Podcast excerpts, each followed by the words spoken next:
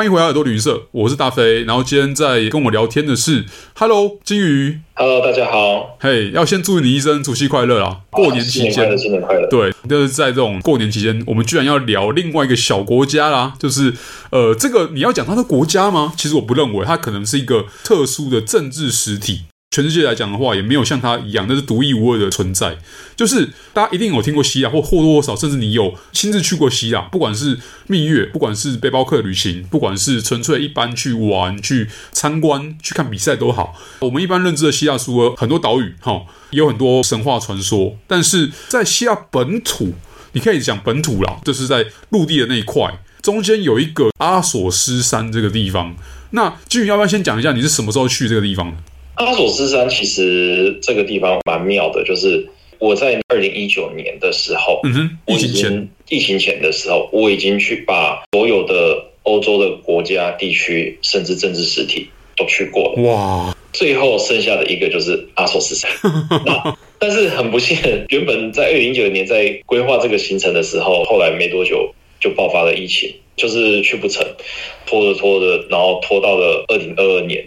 差不多七月多开始有开放国门的时候，那我们这时候才有办法就确定说可以出发。那我们正式出发时间已经是二零二二年的九月多了哦，所以是在二零二二年的秋天，是疫情后才真的到了这个地方。对，其实甚至来讲，严格来讲，在当时还是所谓的疫情哦。对了，当时疫情关系，他们其实阿索斯山整个也都把它关起来，因为他们太小了，他们才一千多而已，你进去不就是马上？对啊。甚至他们更怕的一个原因，是因为基本上里面都是老人，就是那些哦老修士们。对，那时候是统一做快筛，然后我不知道现在，但是当时二零二二年的时候，他等于是开给大家进去，但是在二零二二更之前的时候是全部都关起来，因为那个风险太大了。他们后来我是也一直在这个过程里面，就是说我们台湾这边开的，然后我一直问他们说，哎，那边开的吗？他说哦，阿索斯山开的，我们才有办法成行的。但是像我们那时候去的时候，还必须要强制做那个快筛，不是 PCR 那种，嗯、就是这种快筛。然后就比如说，一旦有人讲，整台车就踹回去这样子。OK，我那时候很好奇，是说这快餐是做做形式还是怎么样？他跟我讲说那是做真的。我说 那我们中了怎么办？他说中了中了就没办法进了。导游的意思是说，为什么你要想那么多？其实我觉得这里蛮有趣的，就是可能他们希腊人的那种乐天还是怎么样，就是一副就是。我也不觉得会有那么严重，oh. 对。然后他还举了两三个例子，说前几天哪一台中了，他们就整个没办法进去这样。OK，因为对那个阿索斯山来讲，真的那个风险很大。嗯，OK。那但是总而言之，我的认识上啊，因为你知道，现在我们在聊的时候，只有金鱼去过，我没去过哈。那应该我理解啦，是它不是每个人都可以去的，对吧？对，没有错。依照目前他们的规定。只有男性可以进去，所以它是一个呃，算是男性专属的那个景点，或是你要讲说政治实体这样子。对对对对，所以这个是蛮特殊的。那为什么我们会说它是一个政治实体？是因为它某程度上它是可以管制谁可以进到这个阿索斯山，可以进到这个区域。那阿索斯山其实实际上它是希腊的一个半岛，嗯，那。它是有临海的，所以我们去阿索斯山通常多数是不会走陆路的，而是会走海路。会对海路，因为陆路那边的话，就我了解，那边最主要都是一些森林啊，而且有一些路已经都崩坏了，因为那都是山区，然后不是那么好走。那走海路的话，我们必须要取得的一个类似许可证，简单讲就是所谓的 visa，就是签证这样子。那你必须要取得他们算是阿索斯山的那个当局的许可。那你才可以进去。所以其实它的要求是你要有一个许可证，有点像是入山证那种感觉。但是这个申请上是要排队吗？还是只要申请就可以过？因为这个申请不是很容易。然后我们当时要去之前，在二零一九年的时候，我就做过研究。嗯，那大概有几个方向。第一个是说，哦，你可以联络上某一间修道院，然后。请他们类似说邀请你，然后你就可以到港口现场领到的那个呃许可证进去这样子。哦，所以是跟任何一间他可能友好的像东正教的修道院直接跟他们申请。对，理论上是这样，那他就会协助你跑这些流程，然后让你进去这样子。OK，但是你这样说是理论上，那你实际上现场到那边是你用这条路吗？我不是，因为它有个最大问题，第一个是呃修道院的他们这些修士，他们不见得会英文。然后再来一点，就是说，你写 email，你要等他回信，这个其实是一个具有不确定性的问题吧？对啊，毕竟我们去一趟这种行程，我们不太可能是说，哦，我们去的，然后没有到这边也没有关系，这样子，我们一定是想要完成这个梦想嘛？对。那最后我找到了一个可以说应该目前为止只有他在做阿索斯山行程的旅行社哦，然后一切都交给他，就是说，比如说签证许可还有食宿什么安排都交给他这样子。哦，所以最后还是找了当地的 local，就是 DMC 这样子。对，那因为我跟我学弟两个人去，那我们就两个人，然后就有一个算是当地的 local，然后带着我们度过的四天三夜。那大家也不要太惊讶，说四天三夜呃好像很短，而且这个是理论上你可以在阿索斯山待的最久的时间，就是四天三夜。对，那如果你要待超过这时间的话，就我知道的，好像他必须要有一些特殊的许可这样子。哦，或是有另外一招，没有啊，这我随便乱猜，就是你要在现场加入他们的行列，哼，就、哦、这个修饰、这个也不是那么的容易，因为。有些修士，他们其实，在从修士之前，他们会在那边是以信徒的身份在那边就是实习，就是修行哦，先修行，先学习一些东西。这个当然刚刚是开玩笑，但一定会需要一些步骤。但是，呃，对对对，就金鱼，你现在作为呃跟学弟一起作为两个观光客，我就比较好奇，说你们上这个阿鲁斯丹的那个范围之后，你们在参观或是看到的东西，是主要是以修道院本身的作息为主吗？还是当地的自然风光？其实严格来讲都有。那比如说以阿索斯山来讲的话，我们一开始前两天我们待的那个地方是比较属于他们的，算是你要可以讲市区啦，或者是因为其实本身来讲这个半岛就不是很大。那导游带我们去看不同的修道院、不同的教堂，所以里面有点像是一个百货公司，就是有各种不同的修道院的意思。对，因为其实阿索斯山本身它是有二十个修道院，像联邦政府所组成的，所以每个修道院都会派出，就是有点像是代表。那每个修道院就像是一个州一样这样子。嗯、那他们居民就是以修士为主吗？没有其他的，就一般人。对，没有一般人。OK，他们都是修士为主。那那个修道院多数当然是希腊的，但是也有是保加利亚的，也有是俄罗斯的，嗯，然后甚至有塞尔维亚的。他们是有原本还保留自己的国籍，但是就阿索斯山本身有，例如像护照或是任何身份证明的地方吗？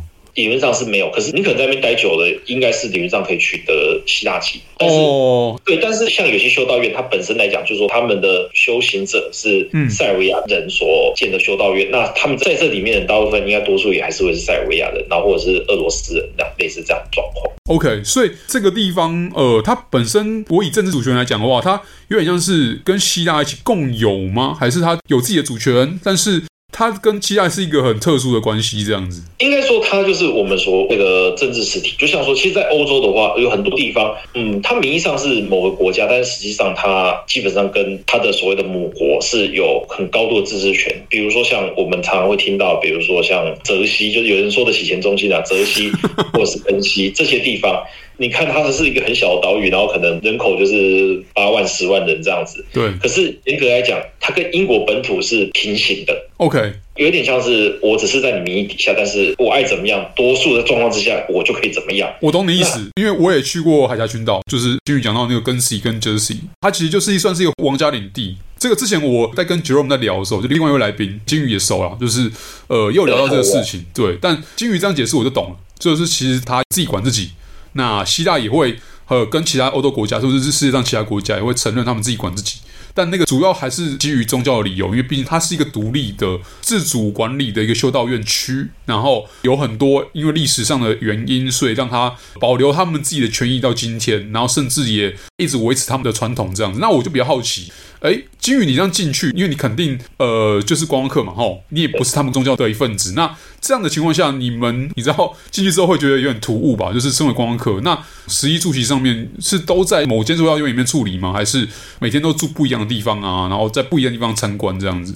修道院的话，就是说他每天可以招待的游客，我记得是有分东正教跟非东正教的哦。那但是。我们这边旅程蛮有趣的是，他是一对兄弟在做，然后哥哥带我们，然后弟弟去带另外几个意大利人，然后我们同时呃搭船抵达阿索斯山。那就我们想象中，意大利人应该比较没有那么大的机会是信东正教吧，应该是会信罗马天主教吧。那他们还是去了这地方，不过就是他们主要是想要在阿索斯山这边登山啊。阿索斯山有一些登山路线是很多人会去这边登山的，所以他们有登山，那当然也是有参观修道院，所以基本上。去的人的目的都不见得一样，但是我觉得并不会让你觉得非常的突兀，因为他们这些修士也不会说啊，就是把你当做异教徒这样子，嗯，他们反而是会很热情的招待你，哦，对，他们会非常热情招待你，而且我可以说，只要你去每一家修道院，只要你一到那边，他们几乎的标配就是招待你一杯。茴香酒哦，跟希腊软糖或者是咖啡。嗯、每个游客不管你是什么样身份，就是这样招待，就很好客就对了，很好客。那所以他并不会让你觉得说很突兀，就是说啊，我这个异教徒然后来到这个地方觉得很突兀这样子，反而是我们可以就是在这个机会底下去贴近他们修道院的生活。那就像刚刚大飞有讲到，就是说。我们的食宿其实基本上都在修道院进行。其实修士一天只吃两餐，嗯哼，一餐是那个早上的九点三十，另外一餐是傍晚的六点。哦，那修士吃什么就吃什么，所以也没有所谓的点餐，没有所谓的点菜。那基本上那边都吃的是素食。可是这个有一个蛮有趣的是，他们是吃海鲜素的。哦，OK，所以在那边可能可以吃到海鲜炖饭啊，还是我们有一餐有那个螺吧。就是应该是螺，因为我不敢吃啊，所以我大概只知道那是螺这样子，可以吃到这些就是海鲜类的东西这样子。对，其实你到这边食宿基本上理论上是免费的，是、哦，对，是修道院招待你的。所以你除了是一个访客，是一个观光客之外，你也是他们邀请的一个贵宾，算是贵客这样子。对，可是这个就蛮有趣的，就是说，那这个旅行社好像是在做无本生意嘛，对不对？你可能会这样想象嘛，但是。实际上，就我知道的，我相信这也是真的。就是旅行社老板其实是对这些修道院做了很大笔的捐赠哦，所以他们才有办法可以带人进来，然后同时间他们也有办法去保证说，就他们的客人进来之后有最基本的就是正常的对待这样子。应该说，他可以给你的就是说，比如说像我们住在修道院里面，住在修道院里面，每间修道院的房间房型都不一样。这个就是我们所谓的香客大楼嘛。那香客大楼，你可以住到香客大楼是，就是有些是大通铺。像我们的话，我们是住两人房小房间。嗯，所以变成是说，如果在当地有一定的人脉的人可以处理这件事情的话，那他就可以帮你安排到算是比较好的房间。像我们就是付了不少钱给这个旅行社嘛，那旅行社就帮我安排到还蛮不错的房间。然后当时的话，就是说他有些修道院，他就是说你要当他的香客，然后要住在那边的话。好像要提供 PCR，所以他就说他有一点小麻烦呐，oh. 就是说有几个修道院有更好的房间，可是他觉得我们这样弄就是会弄得人仰马翻呐。OK，但是我觉得在修道院住有一个蛮特别的感觉是，是因为我们住在那修道院，其实基本上那个都是世界遗产。那一间修道院好像十世纪还是十五世纪，我有忘记了，但是是非常久的一个修道院，窗户打开一看就是一个古迹。所以 虽然说他真的没办法跟外面的饭店比，可是。你也没有其他的选择，你也是得住那边，但是那个感受就是非常的不一样。OK，对，对，因为这个我记得这是他们教义上，他们必须要招待每一个人，这个是教义上的规定。比如说你去，你也不能说啊，我要感谢你给你小费，不行，这个是对他们讲是非常不礼貌的行为。嗯，其实这某程度上来讲，对他们是一个蛮沉重的负担。嗯，那我觉得这个旅行社老板应该是找到了一个平衡的方式，就是说。游客来对他们没有收钱，但是可能就是旅行社老板拿到钱之后，再拿他用大笔的捐赠的方式。所以，我们那个旅行社老板几乎走到哪里，他都一直有跟他打招呼。我在想，他应该就是大金主啊。OK，所以只是用另外一种方式，比较呃看起来或是听起来没有那么的市侩的方式，但其实还是有一个交易行为，只是你知道，当然不会让你客人直接那么明显的感受到这样子。对，应该是说这个在他们的交易上面没办法做这个交易行为，所以就必须要透过旅行社这个老板哦，他不能说哦，我要带几个人去，然后我付你多少钱，不行，他不能用这样的方式，而是说事后的这个方式来帮助他们。那我其实也好奇说，他们修士的话，在这种状况下到底要怎么生活嘛？那他们就是说，第一个是去唱圣歌哦，唱圣歌就是可能 A 修道院就是有活动要唱圣歌，然后 B 修道院修士可能去 A 修道院，然后唱圣歌，然后可能有一笔供养金吧，类似这样子。那再来一个就是画图，他们的绘画很厉害，他们会画一些那种圣图，非常厉害。因为像我们知道的东正教有很多的圣人嘛，对不对？那他们就会画那种小的圣人，然后画的非常非常漂亮。然后我朋友买超级多，我都说哦，你买了那么多师傅开光的那个圣像，那画的真的非常精致。这也是他们另外一个 收入来源，这样 OK。对，就是修饰自己本身的。但是其实就我的看法是说。他们为了遵守教义，而他们在经济的名声上面，其实并没有我们想的这么的容易。这样，OK，所以这些东西，你刚刚讲的这些，他们贩卖的东西，不管是画作，不管是艺术创作，还是其他东西，是只有里面才买得到。就出了这个阿索斯山，在希腊是买不到的吗？呃，如果你指定一定要是那个阿索斯山里面某个修道院所绘画的这些圣像之类的，这个在希腊外面买不买到，我不敢确定。但是在其他希腊的修道院也还是一样会有这种手绘的圣像，所以它也不是说真的只是阿索斯山所专有的。Okay. 在很多希腊地方都有，像说希腊大家常会去一个地方，就是大家叫天空之城，对，就是修道院盖在石头上面。那他那边也是有贩售这种手绘的圣像这样子。OK，所以我觉得这个东西还并不是说特别到很稀有，可是就我的看法是，我觉得那是一个特别的感受。嗯哼，对。那在不同修道院的那个一些交通。我们是有一台专车载着我们到处跑，oh. 这个专车是修士所载着我们跑的。OK，当然他也是没有给我们收任何费用，但就是羊毛出在羊身上嘛，就是他可能还是最后就是用你刚刚提到的那种方式来处理。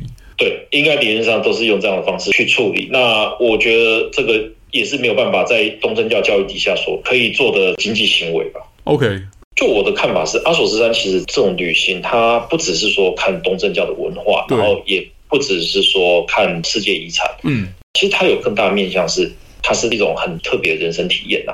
嗯，然后跟着修士会在那边念经祈祷。那当然我们当然也是听不懂，可是最主要是感受那个气氛。嗯，那当然就是像说我们在修道院，我们也是配合修道院的管制嘛。那修道院的话，就是天黑之后门就会关起来，所以如果天黑前你没有赶快进来的话，你天黑后被关起来，你会必须要流落街头，而且那边也没街头可以让你流落。对。你会适应这种方式吗？就是这种生活的方式。老实说，我是不适应的。哦，那因为第一个是呃，吃饭的时间，说真的不太能适应。然后再来是说，像在吃饭的时候，是会有一个修士在那边念经，哦，然后大家在那边吃饭。那可是，一旦那个修士经念完之后，大家东西就放着，然后就都不吃了，这样子。像说我吃东西已经算吃很快的，都会觉得有点在狼吞虎咽。哦，但他们的说法是说，你还是可以继续吃，可是我没有看到人真的继续把那个饭给吃完。OK，可能是九分钟、十分钟，修士念经就停了，然后大家就会停止动作，算是目送修士离开。然后，但是真的没有看到人家回去吃的，那这个我也不是很习惯。哦，OK。像我刚刚讲，就是说会有一些呃，像说管制不能跑来跑去什么那些，实际上我们不见得会真的跑来跑去，可是我自己也还是会，就是比较拘束的感觉，因为毕竟是人家宗教的那个场所。对，尤其就是说它的宗教色彩又那么重，所以变成说，呃，我们要问一些问题什么那些的，基本上就像刚刚大飞会好奇说，我们有没有去跟修士聊很多东西？呃，我们只有参观有一个修士他的这个画廊，然后我们之后就是说聊这种叫呃，可能没有什么，就是说太严肃的话题。OK，那其他的话，就我们都还是尽可能去跟导游聊，而不是跟修士聊，因为毕竟宗教圣地，我们真的不知道哪个点会踩到人家的地雷这样子。对对对，那但是导游有教我们，真的踩到地雷的话，就是说啊，那个修士抱歉，就是直接跟他讲抱歉这样就好了。OK OK，但是因为毕竟是不同宗教，所以我们还是会很担心踩雷。那以我来讲的话，我觉得我蛮不适应的。这个、oh. 这个可是。被我带去的学弟，他又觉得说这四天他觉得他过得很舒服，然后很觉得很宁静这样子，对对，就是这个是一个很大差异。可能是说我已经习惯，只是可能我自己的工作还有自己性格是比较快的人，然后我突然之间要停下来，我觉得好像有点困难。但是有些人可能他觉得他想要在这个环境得到一丝宁静的话。那我觉得在这个地方是有机会的，嗯哼，也因此我会觉得说，如果是你是真的很想要来一个，就是说很宁静的生活，可就是有点像是脱离世外桃源，然后去认识看一些文化什么那些的，蛮适合来阿索斯山。就像我们那时候导游说的，阿索斯山就像一个露天的博物馆。你可以到处去看不同的修道院，然后它的那些画作啊、壁画什么那些的，几乎每一个都是将近上千年的历史这样子。嗯哼，所以这个我觉得是蛮特别的点。